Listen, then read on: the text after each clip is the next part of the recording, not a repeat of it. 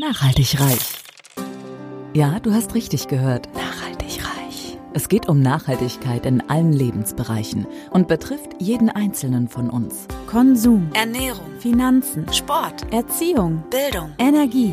Klaus Hartmann macht Nachhaltigkeit greifbar. Er ist Keynote-Speaker, Dozent und Experte und zeigt auf, warum Nachhaltigkeit die Lebensgrundlage für spätere Generationen ist und wir uns genau jetzt Gedanken darüber machen sollten. Kein erhobener Zeigefinger, eher ein Blick für die Möglichkeiten. Werde auch du nachhaltig reich.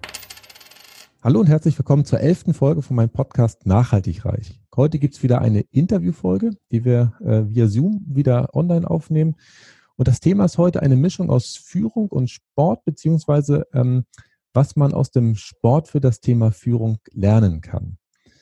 Als Interviewpartner habe ich heute Andreas Clement. Andreas ist bereits seit 14 Jahren selbstständiger Berater zum Thema Führung und Strategie.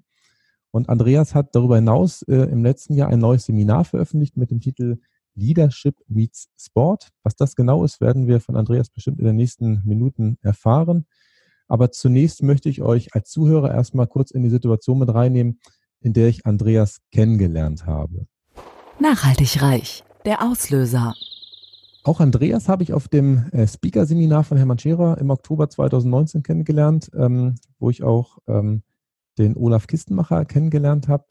Und Andreas hat im Rahmen einer Übung eine Story erzählt, die ich mir unheimlich gut merken konnte. Und ähm, wahrscheinlich hat sie mich emotional einfach so äh, intensiv angesprochen. Und zwar ähm, hat Andreas ähm, vor vielen Jahren mal einen guten Freund zu einem Handballspiel begleitet und der Freund war ein sehr guter Handballspieler, sogar Nationalspieler.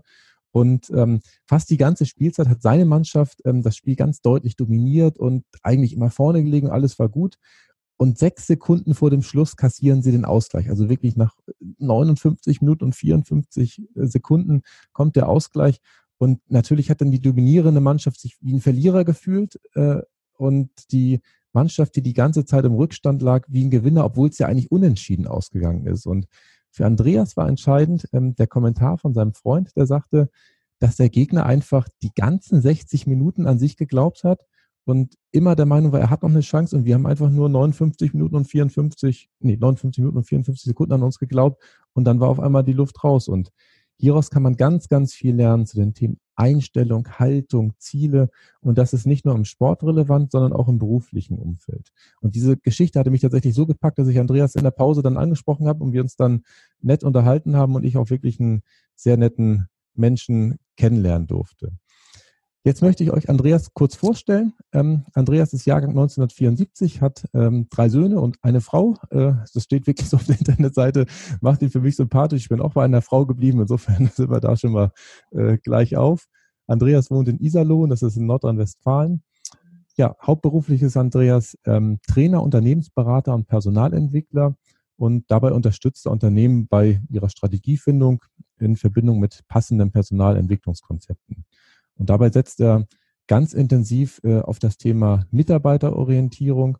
Und ähm, ihr kennt das vielleicht, je höher das Thema Standardisierung in Firmen ist, äh, desto individueller sollte man natürlich mit seinen Mitarbeitern umgehen, weil natürlich im Prinzip jeder vergleichbare Sachen macht, aber dann doch jeder Mensch unterschiedlich ist. Und ähm, das fällt tatsächlich auch in der heutigen Zeit vielen Unternehmen noch schwer, dann diese vielleicht auch manchmal etwas klassischen Führungsstile ähm, abzuändern und auf eine agile Art der Führung zu gehen. Ähm, genau. Jetzt möchte ich aber Andreas dazu nehmen und dich herzlich begrüßen. Und äh, meine erste Frage wäre, ob ich irgendwas Entscheidendes vergessen habe an der Stelle, Andreas. Ja, hallo lieber Klaus, grüß dich, vielen Dank für die Einladung. Ähm, ähm, ja, wie gesagt, du hast gesagt, äh, Baujahr 1974, also äh, sind 45 Jahre, äh, mit Sicherheit fehlt ein Stück weit, ähm, aber in Summe hast du mich hervorragend beschrieben. Vielen Dank dafür. Okay, super. Ja, zu Beginn ähm, gehen wir immer klassischerweise ein bisschen auf die Person ein, ähm, damit unsere Zuhörer nochmal wissen, ähm, wen wir praktisch da heute im Interview haben.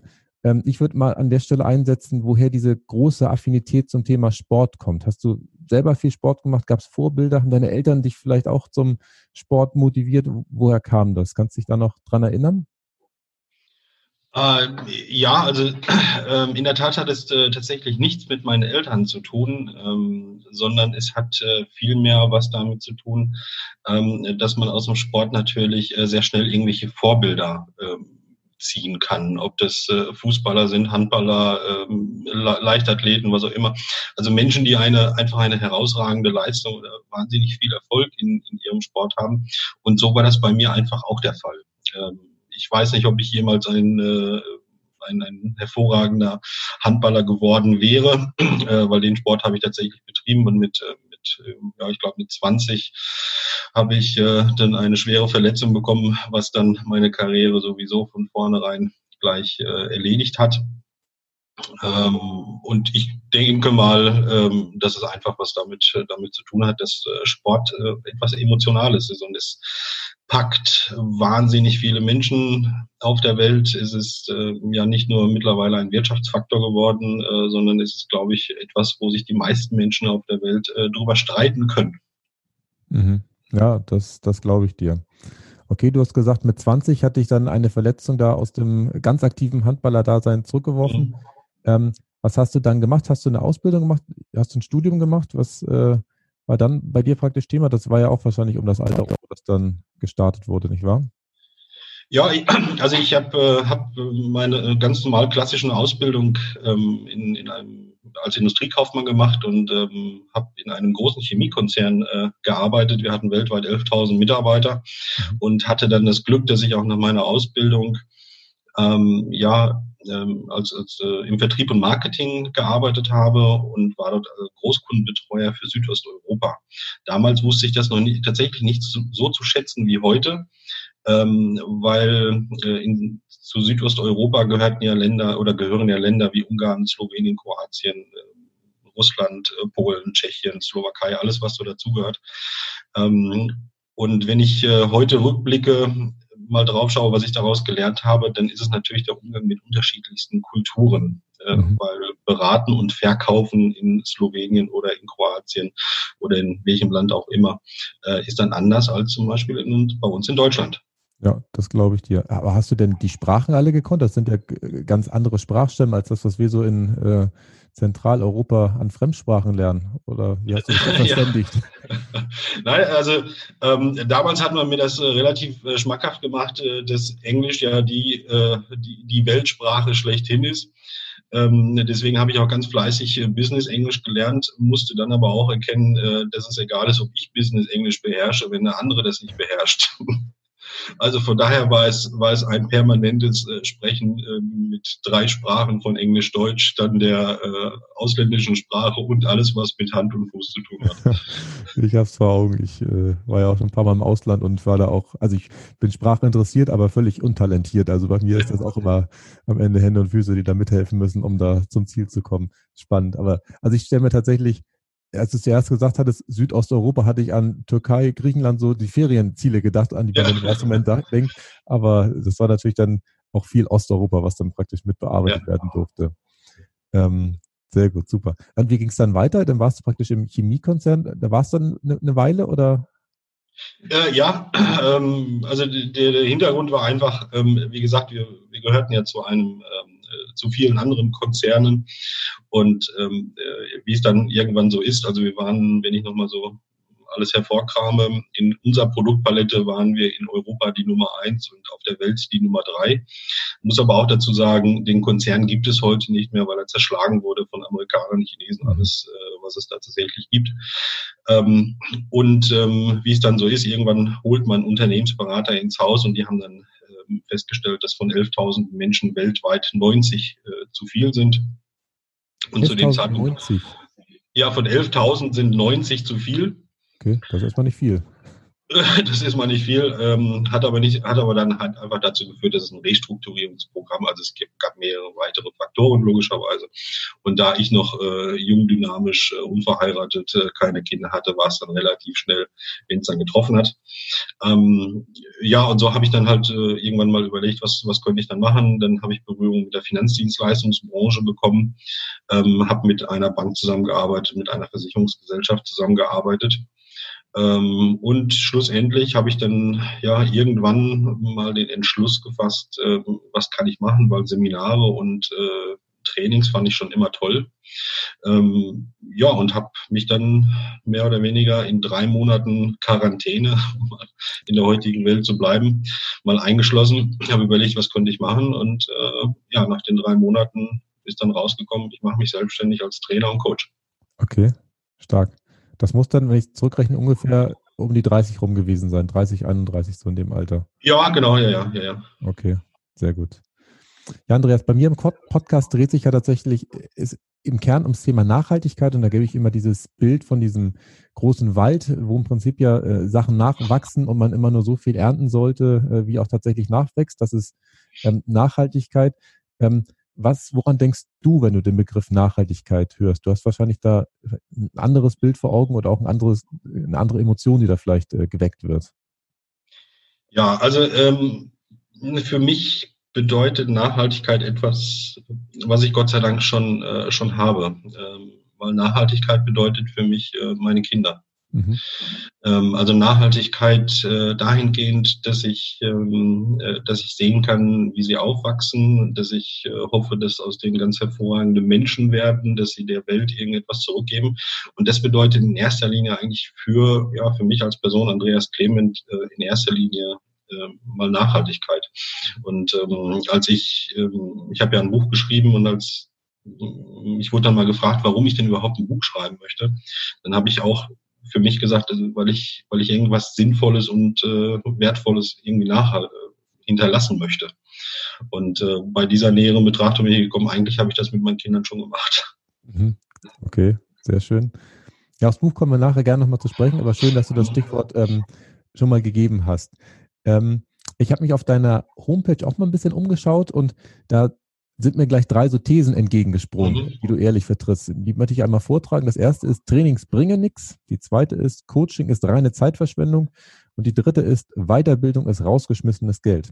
So, das ist natürlich für einen Trainer, der damit sein Geld verdient, äh, natürlich sehr provokant, äh, so äh, auf der Homepage zu starten. Aber ich bin mir ganz sicher, das kannst du äh, bestimmt so erklären, äh, dass aus den Thesen äh, wahrscheinlich was anderes abgeleitet werden kann, als das, was man im ersten Moment vielleicht glaubt. Ja, also zum ähm, gut, dass du das so ansprichst. Ähm, äh, ja, ich werde werd, werd häufig danach gefragt, warum ich das denn eigentlich so äh, vertrete, obwohl ich ja mein Geld damit verdiene.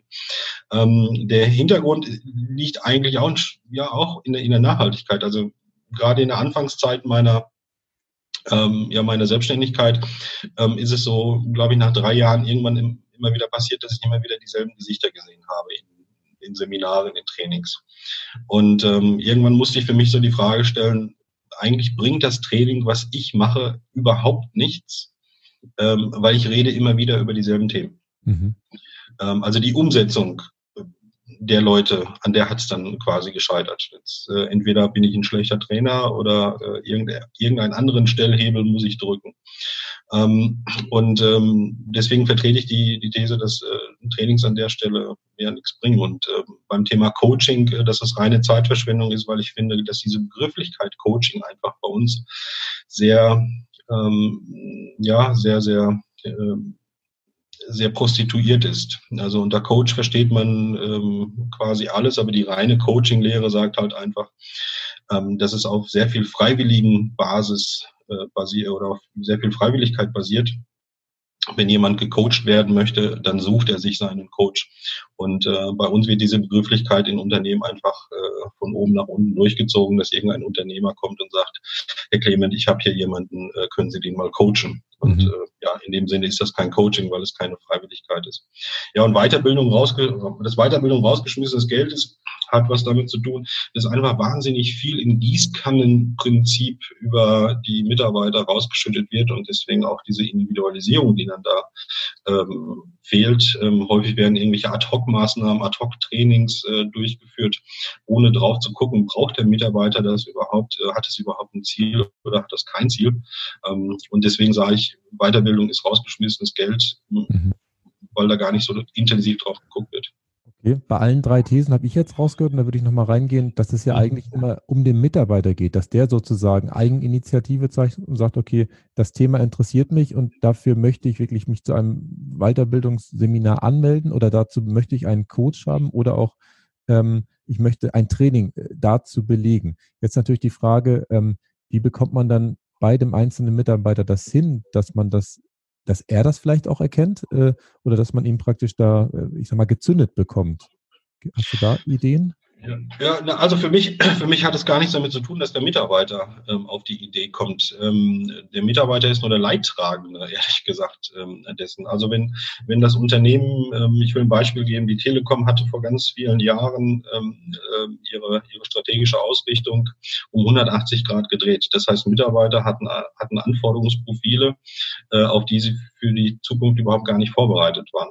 Mhm. So, und dann muss man natürlich darauf gucken, wenn ich meine Mitarbeiter habe, beispielhaft, ich habe jetzt irgendwie 100 Mitarbeiter und ich habe eine strategisch andere Ausrichtung und andere Anforderungsprofile, dann muss ich im ersten Moment halt gucken, was können meine Mitarbeiter jetzt schon von dem Anforderungsprofil abdecken, von dem neuen Anforderungsprofil, wer kann das überhaupt und in welcher Intensität. Und ähm, deswegen kommt es auf die Dosis der Weiterbildung oder der Trainings oder der Coaching an. Aber nicht alle 100 Mitarbeiter müssen durch alle Steps durchlaufen, müssen alle Module besuchen, nur damit man ähm, so ein bisschen Initialzündung gemacht hat. Also okay. es kommt darauf, es kommt wirklich darauf an, ähm,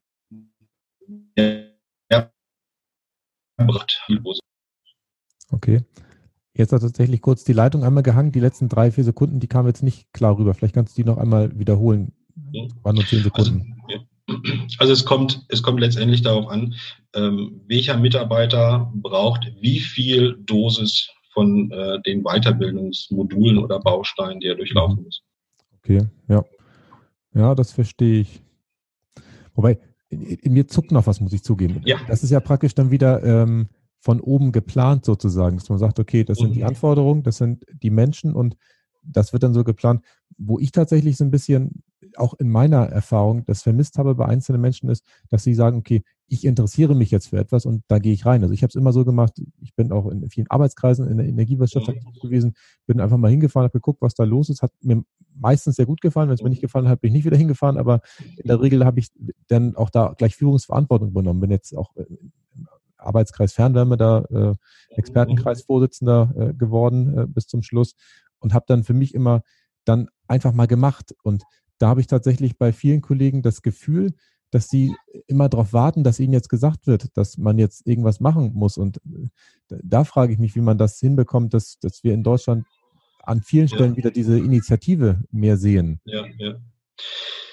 Ähm, ja, das ist ein interessanter Faktor, den du da äh, oder den du da ansprichst. Ähm, also ich habe mich mit dem Thema ähm, Personalentwicklung an der Uni in Deggendorf auseinandergesetzt. Und ähm, für mich ist einer der Schlüssel, also ich gucke, gucke logischerweise auf die Unternehmen drauf. Und ich finde, dass, ähm, dass das Unternehmen oder in dem Falle die Personalabteilung oder HR-Abteilung, wie auch immer man sie nennen möchte, äh, sie werden halt immer gut beraten, wenn sie eine eigene virtuelle Inhouse-Weiterbildungsakademie machen. Also das ist auch das, womit ich mich in meiner Abschlussarbeit mit beschäftigt habe, weil ich glaube, da, da drin ist das, ist das Geld oder das, die Weiterbildungsbudgets einfach gut investiert. Mhm. Und ähm, äh, die hat natürlich unterschiedlichste Räume oder unterschiedlichste Bausteine, wie auch immer man das sehen möchte. Ähm, und es kommt, und da gibt es halt Angebote da drin und da muss es soll Angebote äh, drin geben. Da kann es auch, da muss es auch äh, diese Muss-Angebote geben. Das heißt, jeder Mitarbeiter muss diese, diese Bausteine durchlaufen. Ähm, und natürlich auch freiwilligen Bausteine. So, aber die müssen natürlich auch in einem Maß gegeben werden, äh, dass sie irgendeinen Beitrag zum Ganzen führen. Und äh, wenn weil es muss letztendlich auf die strategischen Ziele der, des Unternehmens einzahlen. Mhm. Also es bringt nichts, so wie du sagtest, wenn du in einem Fernwärmeunternehmen arbeitest und äh, diese Inhouse-Akademie bietet ein äh, Seminar an, keine Ahnung, Schminken im Dunkeln oder Ski, Skifahren für Anfänger, dann zahlt das jetzt nicht, zahlt das jetzt nicht insbesondere auf die strategischen Unternehmensziele ein. Ja, da bin ich bei dir, das stimmt. ähm, sehr gut.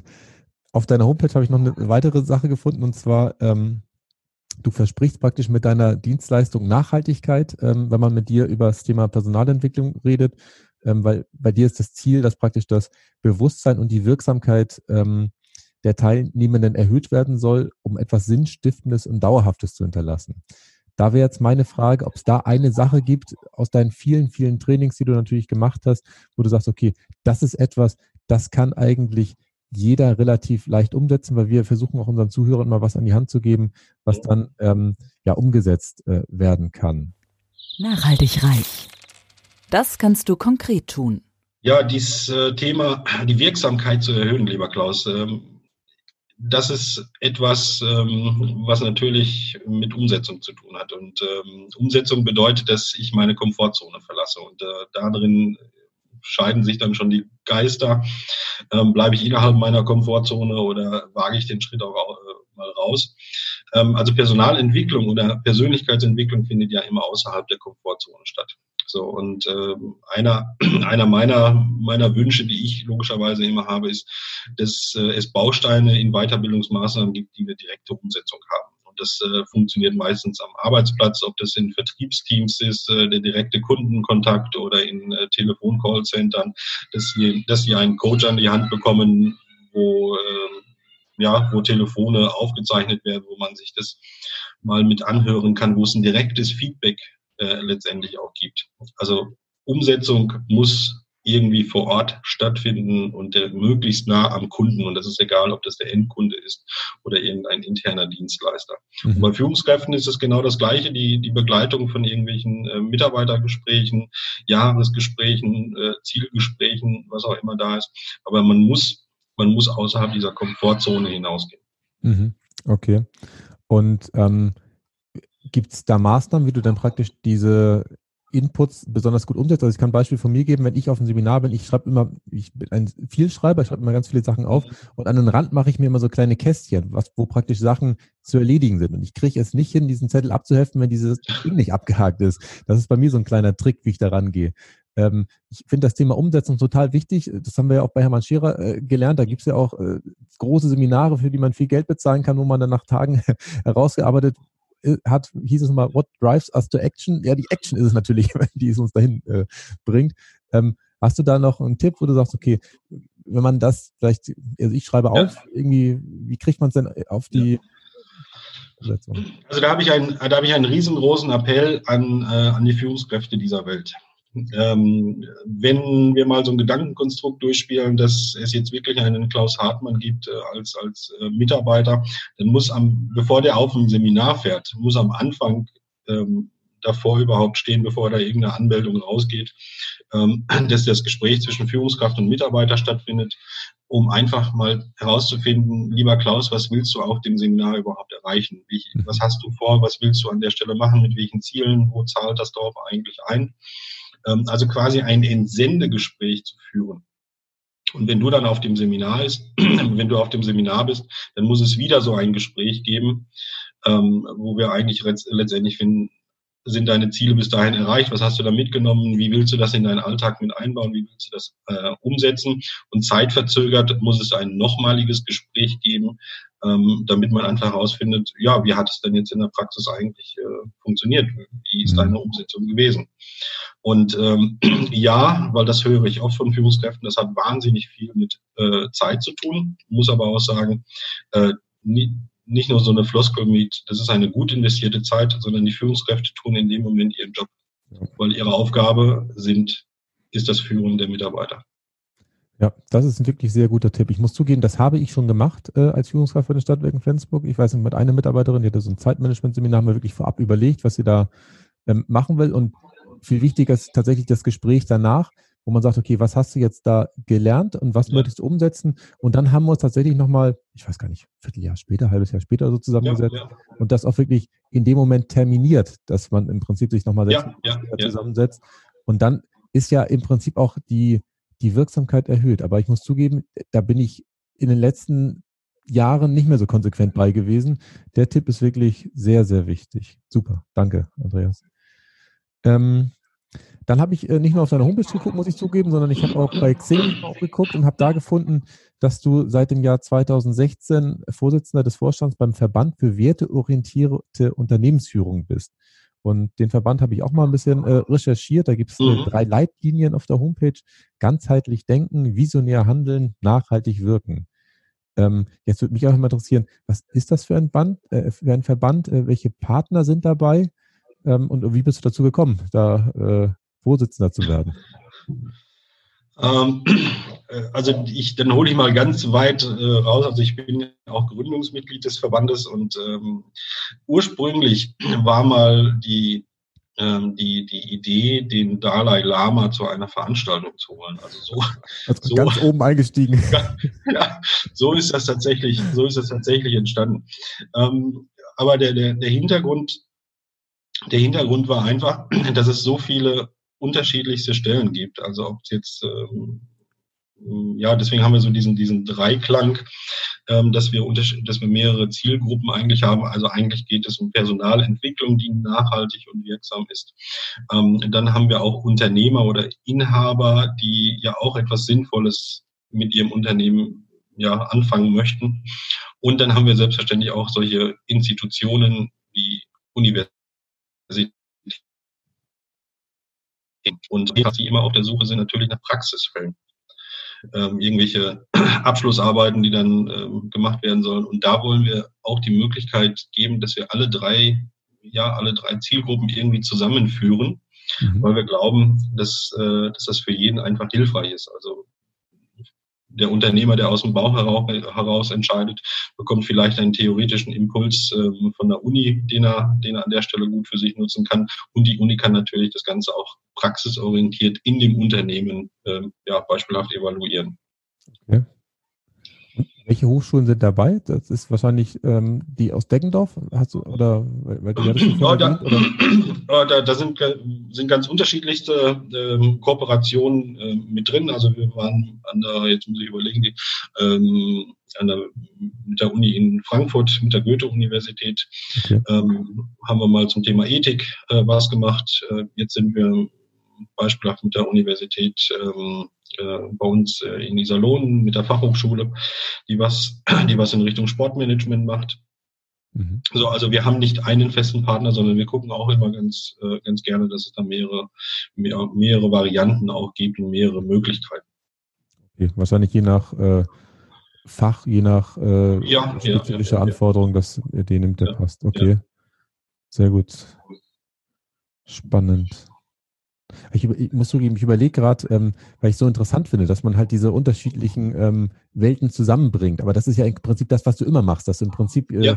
diesen Transfer hinbekommst. Jetzt, äh, wir kommen ja. auch gleich drauf, äh, ja. man Sport und, und Leadership zusammenbringen kann. Das scheint ja dein Steckenpferd zu sein, dass man im Prinzip äh, Transferleistungen äh, herstellt. Äh, ja, äh, also ich sag mal so, die, woher kommt das eigentlich so mit dem, mit dem Thema Transfer? Ähm, das hat, ähm, ich glaube, die, die, ja, die besten Lehrer sind eigentlich Kinder. Mhm. Ähm, also bei denen, also ich habe drei, wie gesagt, ich habe drei Kinder und der eine ist neun, die anderen beiden sind, also wir haben Zwillinge dann noch, äh, die sind gerade drei oder dreieinhalb. Und ich finde, das sind die besten Lehrer, die es äh, es geben kann. Also die bringen wahnsinnig viel Transfer von vielen unterschiedlichsten Sachen. Insbesondere, was mir da immer gefällt, ähm, ist auch das Thema Fehlerkultur ähm, weil ich die in Unternehmen einfach vermisse. Ja, und wenn ich überlege, wie wir am schnellsten lernen, dann ist es irgendwie äh, über Ausprobieren, Fehler. Also du kannst den Kindern permanent sagen, sie sollen bitte nicht auf die Herdplatte fassen, aber erst in dem Moment, wo sie es gemacht haben, wissen sie, dass das blöd ist. Ja, das stimmt. Ja. Da hast du recht. Okay, sehr gut. Ähm, und dann hast du noch zwei ähm, große Veranstaltungen, die du in den letzten Jahren äh, begonnen hast und immer noch durchführst. Das erste ist ähm, ein Zukunftskongress mit dem Titel Banking Meets Future.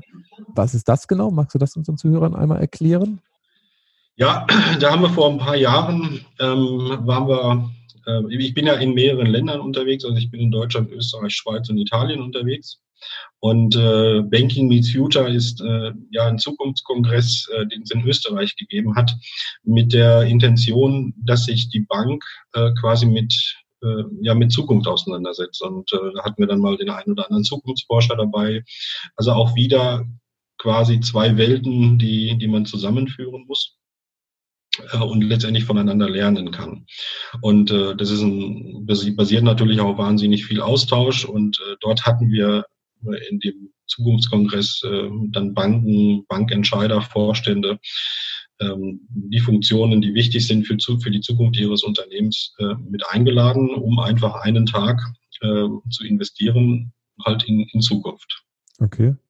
Wie ist das bei den Banken? Reden die gern miteinander? Weil ich weiß aus der also aus der Fernwärmewirtschaft weiß ich, dass die Unternehmen sehr gerne miteinander kooperieren, weil es klar ist, der eine verteilt Fernwärme in Flensburg, der andere in Frankfurt, der nächste in München, da gibt es wenig Konkurrenz untereinander. Ich weiß aber zum Beispiel aus dem Automobilbau, wo ich früher mal aktiv war, da war das nicht so offen. Da hat man nicht mit äh, zwischen Daimler und Audi und BMW sich jeden Sonntag äh, getroffen und groß die Expertise ausgetauscht. Wie ist das im Bankenbereich? Sind die da offen? Also ähm, wir hatten wir hatten den Schwerpunkt gelegt auf ein System, was es in Deutschland auch gibt, das sind die Volks- und Raiffeisenbanken. Und dort heißen, äh, dort sind die Raiffeisenbanken natürlich auch über das gesamte Land verteilt, äh, die auch überhaupt nicht in Konkurrenz zueinander stehen. Und der genossenschaftliche Gedanke ähm, hat ja etwas wirklich damit zu tun, dass es äh, nicht nur nachhaltig ist, sondern dass einer für alle und alle für einen da sind. Ähm, und äh, deswegen funktioniert das Austauschprinzip äh, wirklich hervorragend, weil überhaupt gar keine Konkurrenz zueinander steht. Und ähm, um die Frage mit reden die gerne über Zukunft, ich weiß gar nicht, ob, ob man gerne über die Zukunft redet, weil das ja so eine Glaskugelblick ist. Ähm, du bist gezwungen, über die Zukunft zu reden. Ja. So einfach kann man das sagen. Das stimmt.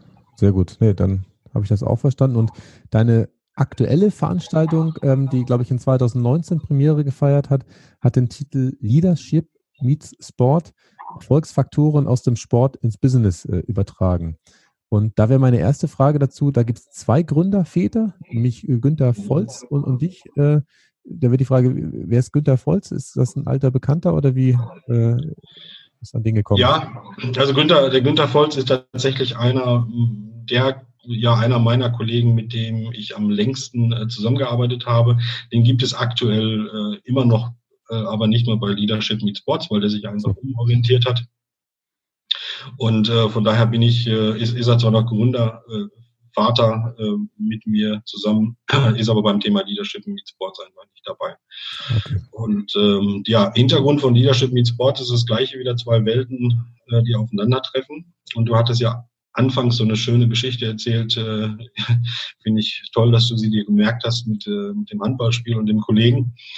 Ähm, und da ist es einfach so gewesen, in meiner Laufbahn habe ich, ich kenne wahnsinnig viele Sportler, Hochleistungssportler, Profisportler. Ähm, und ich habe halt immer irgendwann festgestellt, dass das bessere Menschen sind. Und bessere Menschen will ich auch äh, erläutern, was, was ich damit meine, ist, immer wenn es um Einstellung, Haltung, Ziele, Motivation, Umgang mit veränderten Rahmenbedingungen, ähm, wenn es darum geht, ähm, dann haben die uns irgendwie was voraus. Und ähm, dann werde ich häufig gefragt, was ist eigentlich der, was ist eigentlich so dieser kleinste gemeinsame Nenner? Warum sind Sportler eigentlich in Anführungsstrichen dann die besseren Menschen? Ähm, und der kleinste gemeinsame Nenner ist, sie haben wahnsinnig viel Spaß an dem, was sie tun. Mhm.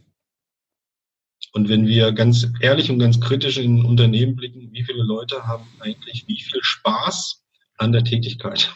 15 Prozent laut der Gallup-Studie, die jedes Jahr wieder durchgeführt wird. 15 Prozent brennen für das, was sie da tagsüber tun. Ich glaube, 15 Prozent haben innerlich gekündigt und der Rest äh, sind das äh, 70 Prozent, die machen Dienst nach Vorschrift angeblich. Also ja, genau. Ähm, Okay, ganz wichtiger Punkt, den du da gefunden hast. Das glaube ich auch. Wenn man für etwas begeistert ist, und das, da sind wir wieder bei den Kindern, die können ja, ja ohne Probleme da ja. zweieinhalb Stunden mit einem Regenwurm äh, spielen, den beobachten, äh, gucken, wie der sich eingräbt und äh, die sind ja die zweieinhalb Stunden die glücklichsten Menschen auf dieser Welt gewesen. Die, wenn du das gerade das Beispiel äh, so aufgreifst, Kinder kommen ja auch niemals auf die Idee, um 17 Uhr zu sagen, ich lasse jetzt das Puzzleteil fallen, äh, ich bin jetzt Burnout-gefährdeter oder keine Ahnung was. Ja, da hast du recht. Sondern die machen, die machen einfach weiter. Und wenn es eine Gallup-Studie geben würde über Sportler, ich glaube, dann wären das 100 Prozent, die einfach Spaß haben. Ja, das glaube ich auch. Ich glaube, man könnte es nicht machen, dass man da irgendwie zehn Stunden oder noch länger damit äh, verbringt, wenn man da nicht verbrennt, ja. Ganz wichtiger Punkt. Wobei, jetzt habe ich nochmal die Frage, muss ich einmal nachfragen, woher kennst du denn die ganzen Spitzensportler? Also ich kenne jetzt, äh, überlegen, kenne ich hier irgendeinen, der, gut, ich kannte mal einen Schießer, tatsächlich, der war auch in der Nationalmannschaft, äh, Sportschütze, genau das gleiche, was du auch sagst, der brannte da auch für, hatte auch Zielorientierung und sonst was, hab dann aber irgendwann einen kleinen Knick bekommen, weil ja. zu der Zeit ähm, die Art und Weise, wie die Olympiamannschaft bestimmt wurde, nicht mit seinen ethischen äh, Maßstäben mhm. und er dann auf einmal den, den ganzen Sport an Nagel gehängt hat. Aber meine Frage an dich, wie kommt man an die ganzen Spitzensportler? Also es gibt, es gibt jetzt keine Strategie, sondern die Mutter, ich begebe mich auf die Suche nach Sportlern. Ähm, also zum einen hängt es natürlich äh, zusammen, jeder kennt irgendwie jeden. Ja, also das ist quasi so dieses Xing-Prinzip, wenn du mal schaust, äh, der, der, der Breitengrad der Zweitkontakte, der Drittkontakte, ähm, wie, wie exorbitant der dann steigen kann. Das ist das, das ist das eine, äh, dass man einfach irgendwie ja über viele Jahre wahnsinnig viele Menschen kennt. Und das andere ist, ähm, dass ich auch durch Leadership Meet Sports äh, etwas habe, ähm, was, was die zweite Welt abdeckt, nämlich dann diesen Profisport, weil ich Athletencoach bin. Und Athletencoach bedeutet in dem Sinne, dass Sportler ähm, ja äh, irgendwann eine, sich eine Frage stellen, wie ihre Karriere nach der Karriere aussieht. Mhm.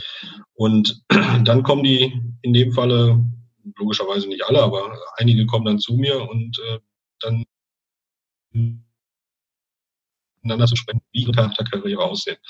Und äh, ich will es mal relativ einfach darstellen. Ich sage, eigentlich musst du, musst du verstehen, dass du ein Geschäftsmodell bist und äh, dementsprechend besprechen wir, wie sieht, das, wie, sieht, wie sieht der Sportler als Geschäftsmodell in der Zukunft aus. Mhm. Und ja, dahin, alleine dadurch lernst du natürlich ganz viele Sportler kennen. Okay, spannend. Ähm, in dieser Veranstaltung Leadership Meet Sports ähm, hast du verschiedene Referenten, die dabei sind. Unter mhm. anderem den Urs Meier, den kenne ich noch als äh, aktiven Fußballschiedsrichter von früher. Ähm, der ist ja mittlerweile auch TV-Experte und Unternehmer den Thomas Lurz, äh, der ist der erfolgreichste deutsche Schwimmer. Ich muss zugeben, den kannte ich jetzt nicht. Mhm. Ähm, das kann vielleicht damit zusammenhängen, dass er praktisch zwölfmal Weltmeister geworden ist im, äh, praktisch im Freiwasserschwimmen. Also viel ja. wird ja im Fernsehen tatsächlich immer das Beckenschwimmen übertragen. Ja. Ich finde ja, also ich bin ja unheimlich schlechter Schwimmer. Also ich schwimme ungefähr äh, senkrecht im Wasser und komme überhaupt nicht vorwärts. Und mittlerweile meine Tochter, die ist drei Jahre, äh, Quatsch, vier Jahre alt, die ist schneller als ich unterwegs im Wasser. Ähm, da habe ich ganz großen Respekt vor. Ähm, aber auch da wäre die Frage, den Urs Meier, den hast du wahrscheinlich ja nicht äh, in seiner aktiven Karriere schon äh, begleitet. Den, den, hast du dann irgendwann wahrscheinlich über andere kennengelernt, über die Ecken, wie du es eben beschrieben ja, hast. Ja, ich, äh, also den Urs Meier kenne ich seit 2006, da habe ich den kennengelernt ähm, und habe den tatsächlich auf einem Vortrag kennengelernt. Mhm. Ähm, und äh, so, so ist das gewesen. Also ich selber war auch auf dem Vortrag, habe mir das angehört und ähm, habe dann auch die Chance ergriffen, einfach mal äh, Hallo zu sagen und mich äh, ja für die Inspiration zu bedanken. Ähm, ja, und äh, dann haben wir uns auch eine ganze Zeit lang mal irgendwann aus den Augen verloren. Jetzt haben wir uns äh, dann irgendwann mal wieder auf einer Messe getroffen und äh, wir haben halt unsere Kontaktdaten, so dass man ja ab und zu immer wieder mal einfach so im Austausch ist. Und ja, mit dem Thomas Lurz ist tatsächlich der erfolgreichste Schwimmer. Häufig wird der, häufig wird Michael Groß als der erfolgreichste Schwimmer, aber der hat halt wirklich nur im Becken geschwommen, was schon anstrengend genug ist. aber es hat nochmal eine ganz andere, es bekommt einfach nochmal eine ganz andere Dimension, wenn der Thomas Lurz berichtet, äh, dass er im Meer schwimmt, äh, muss eigentlich irgendwie das Ziel erreichen und äh, kommt dann und trifft dann nochmal irgendwie auf einen Hai. Also mhm. das äh, hat dann noch eine ganz, bekommt dann nochmal eine ganz andere Dimension. Also, ja. also tatsächlich habe ich da ganz großen Respekt vor. Ich muss gerade wieder an die Geschichte denken. Ich glaube, das ist auch bestimmt schon 15 Jahre her. Da war meine Frau und ich im Gardasee im Urlaub machen. Wir hatten ein Tretboot ausgeliehen. Und das ist ja alles da total, da gibt es kein Hai im Gardasee und alles entspannt, da ist warmes Wasser und warme Temperaturen. Ich dachte mitten auf dem See, ich gehe mal raus und schwimme mal ums Becken, äh, ja. ums äh, Tretboot rum und wollte dann wieder an Bord gehen und kam nicht an Bord, weil ich mich praktisch auf die Reling raufgehängt habe ja. und meine Beine immer unten drunter hingen. Ich habe ja so unheimlich lange Beine. Und ähm, ich habe da echt ich habe da so eine Panikattacke bekommen, dass ich nicht mehr reinkomme und hier auf dem Gardasee äh, bei schönstem Wetter ertrinken muss, bis meine Frau mich am Ende dann an den Arm hochgezogen hat, die ganze Brust war aufgerissen, weil ich da über die Reling rüber, also nicht geblutet, aber das tat extrem weh.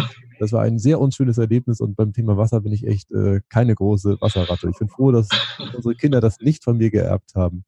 Gut, ähm, zurück zur Veranstaltung. Ähm, ich habe da noch ein bisschen recherchiert. Es gibt vier Wirkungen, vier Wirkung, Wirkung, Mann, Wirkungsfelder, die du praktisch ansprichst. Steuerung, Mitarbeiterorientierung, Führung und Ziele. Das sind auch praktisch dann die, die Kernelemente, die in, in dieser Veranstaltung äh, bearbeitet werden, oder? Ja, also es geht, es geht äh, noch ein Stück weit tiefer dann tatsächlich, ähm, weil ähm, unter den Aspekten wie Steuerung, Mitarbeiterorientierung, Ziele hat es natürlich auch etwas damit zu tun, jetzt, äh, wie, wie kann ich als Führungskraft eigentlich einen Veränderungsprozess gestalten? Also die Führungskraft als äh, Change Manager, darum geht es. Dann äh, behandeln, behandeln wir auch einen Aspekt, ähm, wie zum Beispiel Führen auf Distanz. Ähm, siehe aktuelles Thema, was wir haben durch die Corona-Krise. Also alle meine Mitarbeiter sind irgendwie im Homeoffice.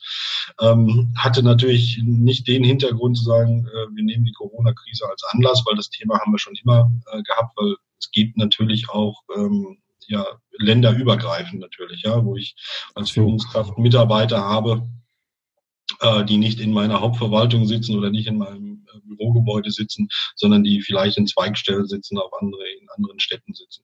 Mhm. Ähm, so, und äh, äh, mit, dann natürlich auch das Thema Ziele. Ziele ist halt extrem wichtig ähm, und alles unter dem Aspekt mit dem Thema Sinnvermittlung.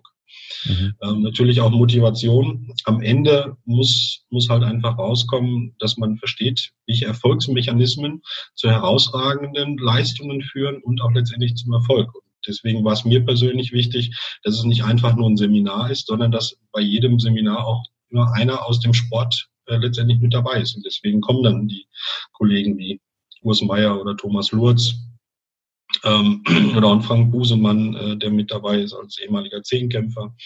Ähm, ja, Annika Zimmermann aus dem, äh, als Sportjournalistin ist mit dabei. Äh, oder Martin Strobel, aktiver Handballer noch. Mhm. So, äh, also das ist, das ist mir wichtig, dass Leadership meets Sports auch tatsächlich die, äh, den Begriff bekommt, dass jemand auf jemand trifft. Und das ist mhm. äh, ja, extrem wichtig. Okay, spannend. Und dann habe ich noch gelesen, das fand ich auch interessant, dass das Veranstaltungsformat ein Workinar ist. Den ja. Begriff kannte ich noch gar nicht. Äh, da würde es mich auch freuen, wenn du da nochmal zwei, drei äh, Worte ja. dass es ein Workinar ist. Also ich kann mir zwar vorstellen, aber das fand ich einfach cool, das Wort. Ähm, ist tatsächlich äh, eine, eine, Zusammenlegung aus zwei Worten. Das eine heißt Workshop, das andere heißt Seminar. Okay. Ähm, hat, hat den, den Hintergrund, ähm, ähm es hat sich immer so ein Stück weit eingeschlichen. Seminar bedeutet, ich fahre irgendwo hin, höre mir etwas an. Ja. Ähm, Workshop bedeutet, ich fahre irgendwo hin und arbeite mit. So. Und äh, deswegen Workinar, weil es eine Mischung aus äh, beiden, beiden letztendlich sein soll. Äh, ich sag mal, die Sportler können, können nur erfolgreich sein, wenn sie ihre Tätigkeit ausüben. Von mhm. daher ist es wichtig, dass äh, Führungskräfte sich nicht nur was anhören, was der Sportler zu sagen hat, also kein Vortrag, sondern die haben die Möglichkeit, äh, zwei Tage lang äh, intensiv zu arbeiten an ihren Mitarbeitern, an äh, ihrem Unternehmen, an ihrer Abteilung. Mhm. Äh, und hinterher sollte ein Plan dabei rauskommen, äh, den ich gut umsetzen kann. Mhm. Okay, sehr gut. Ja, ich muss zugeben, ich bin tatsächlich auch von der Tradition her mehr ein Seminarteilnehmer ähm, gewesen, habe aber immer viel aufgeschrieben mhm. und habe aber auch tatsächlich es anfangs nicht äh, geschätzt, wenn man praktisch auf einem Seminar äh, auch Übungen macht und da Erfahrungen macht. Und ich war jetzt bei Tobias Beck vor ein paar Wochen mhm. auf einer Veranstaltung und auch bei, bei Hermann Scherer war es das Gleiche. Dadurch, dass man im Prinzip die Übungen macht, verändert das was in einem. Und ich fand das bei Hermann so schön, dass mir nochmal erklärt damals, dass ich ja mein Thermostat feststelle. Das heißt, ich habe ja sonst irgendwie ein Thermostat, was ich wie eine Heizung von 0 bis 2 einstellen kann. Und dadurch, dass ich eine Übung mache, verändere ich mein Thermostat, indem ich, wie du es vorhin auch selber schon gesagt hast, meine Komfortzone verlasse und dann einfach von 0 bis 3 dann das Wahlrecht ja, habe, das einzustellen. Und das habe ich tatsächlich erst sehr, sehr spät verstanden, dass das der große Vorteil von solchen Übungen ist, wo ich immer gedacht habe, was soll das denn bringen, wenn ich das einmal ausprobiere? Es geht ja ums ganze Leben. Und tatsächlich kann das lebensverändernd sein. Ganz spannend. Genau, und ähm, als letztes habe ich ähm, noch dein Buch, was wir praktisch ähm, auch nochmal ansprechen können. Ähm, ich muss zugeben, ich habe es selber noch nicht äh, gelesen, dein Buch. Äh, dafür war ähm, jetzt im Augenblick natürlich auch der, die Lieferzeit zu lang, um das nochmal eben zu bestellen. ähm, aber ich habe äh, die Überschriften mir zumindest angucken können. Ja. Als ja. Amazon, dass äh, man die äh, sich angucken konnte. Und da habe ich mir ein paar spannende Überschriften rausgesucht über das Thema Führen auf Distanz. Hatten wir eben schon gesprochen. Mhm. Das war tatsächlich auch eine äh, der Überschriften, was natürlich jetzt in der jetzigen Zeit sehr passend ist.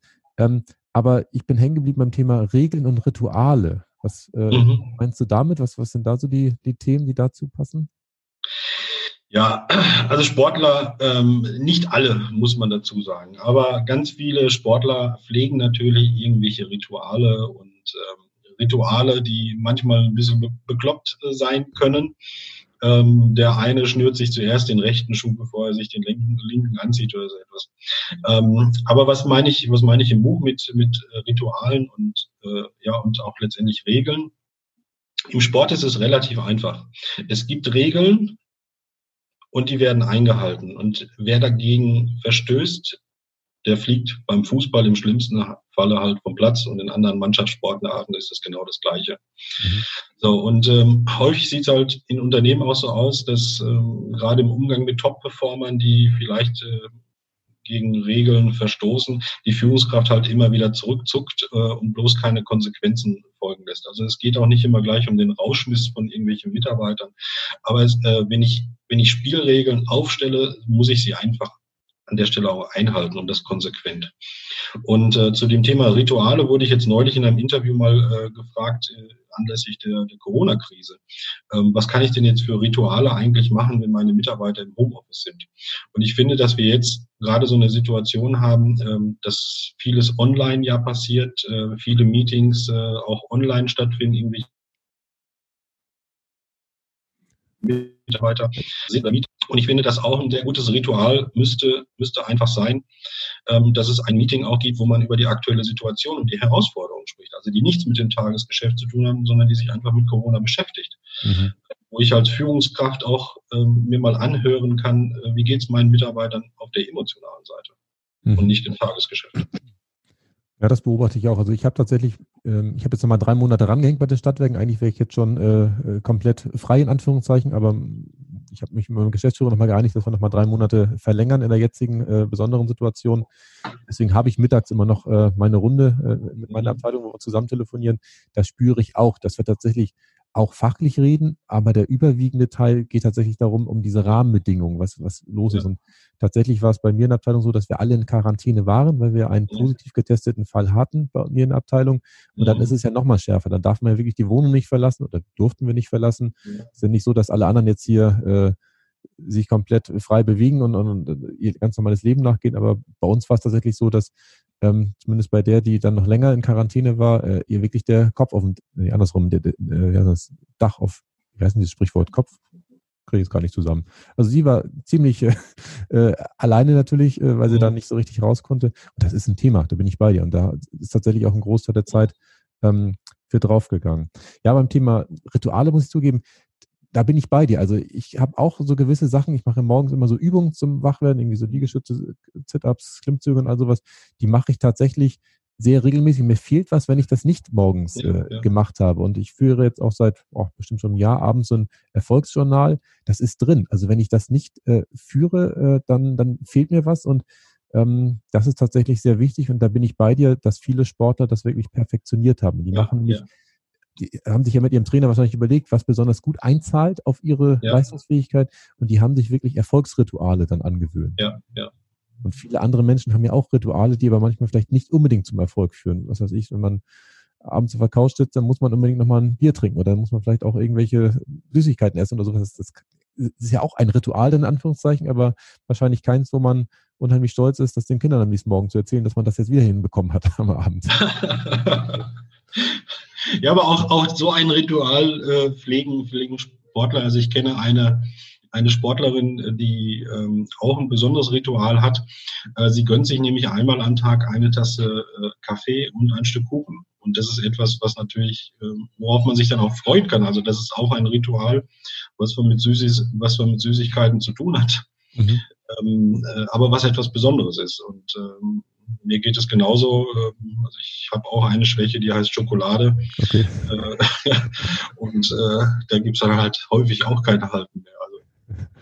Okay, ja, irgendwas ist immer. Also ja. nix. Ähm, und dann hatte ich noch eine Überschrift rausgesucht: äh, Transformation versus Transaktion in der Führung. Da muss ich zugeben, das kann ich mir gar nicht drunter vorstellen. Sonst habe ich immer eine Idee irgendwie, in welche Richtung es gehen könnte, aber da, da musst du mich jetzt äh, ins Licht führen, Andreas. Ja, also transformationale Führung. Ähm, da will ich, will ich mal zwei Worte einfach oder zwei Namen mal hineinschmeißen. Dann hat man gleich sehr schnell ein Bild dazu, was transformationale Führung ist. Ähm, das, der eine Name ist Jürgen Klopp. Mhm. Und der andere Name ist äh, Pep Guardiola.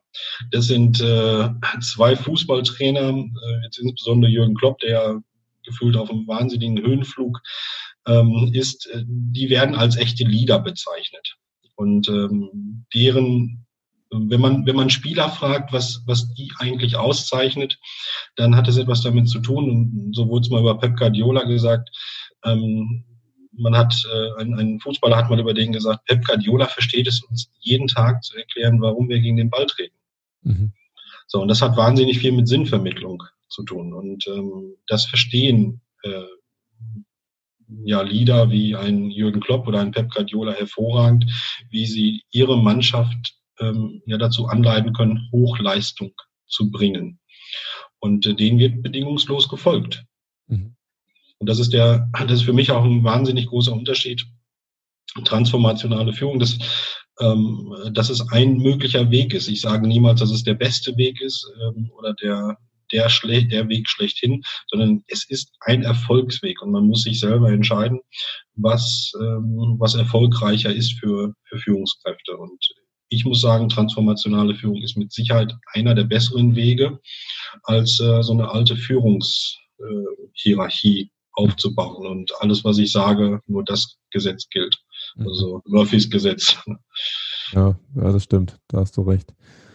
Ähm, wobei, jetzt muss ich nochmal nachfragen. Ähm, es ist ja so, das sind ja nicht die beiden einzigen Fußballtrainer, sondern es Nein. gibt ja auch noch ganz viele andere Fußballtrainer, die zufällig ja auch genau jeweils denselben Sinn vermitteln könnten, weil es geht ja in ja. allen Fußballvereinen ums Gleiche. Das heißt, die können einfach durch ihre Art des Redens, durch ihre Rhetorik, durch die Bilder, die sie malen, äh, diese Emotionen wecken oder, oder wie machen sie es dann, dass praktisch der, äh, der Spieler beim, beim FC Liverpool oder ich weiß gar nicht, ist Pep Guardiola bei Manchester im Augenblick? Äh, genau, Manchester City, ja. Genau. Warum die praktisch das einfach besser vermitteln können, weil die anderen Trainer sind ja auch wahrscheinlich bemüht, das hinzubekommen. Ist es ja, also häufig, häufig wird ja dann äh, gesagt, so, man muss ja auch, man muss ja auch ein super Fußballer gewesen sein, um ein super Trainer zu sein. Ähm, die beiden beweisen eigentlich, äh, äh, dass es auch anders geht. Also Jürgen Klopp war niemals ein hervorragender Fußballer, Pep Guardiola dahingegen äh, sehr wohl schon. Und äh, trotzdem sind äh, beide wahnsinnig erfolgreich. Die Frage ist, warum? Einer der Schlüssel zum Erfolg von Jürgen Klopp ist ja auch, dass er mit, äh, dass er jedes Jahr einen, ja, einen Persönlichkeitstest mit seinen Spielern durchführt, um die Motivlage oder die Motive seiner Spieler heraus äh. Und zwar nicht im Sinne, dass ich das manipulieren möchte oder dass er das manipulieren möchte, sondern dass er einfach seine Spieler besser verstehen will.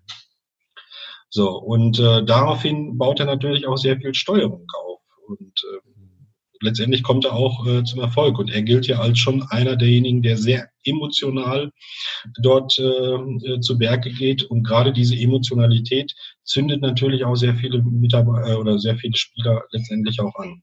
Pep Guardiola ist eigentlich das genaue Gegenteil. Also der wahnsinnig exzellenter Fußballer gewesen.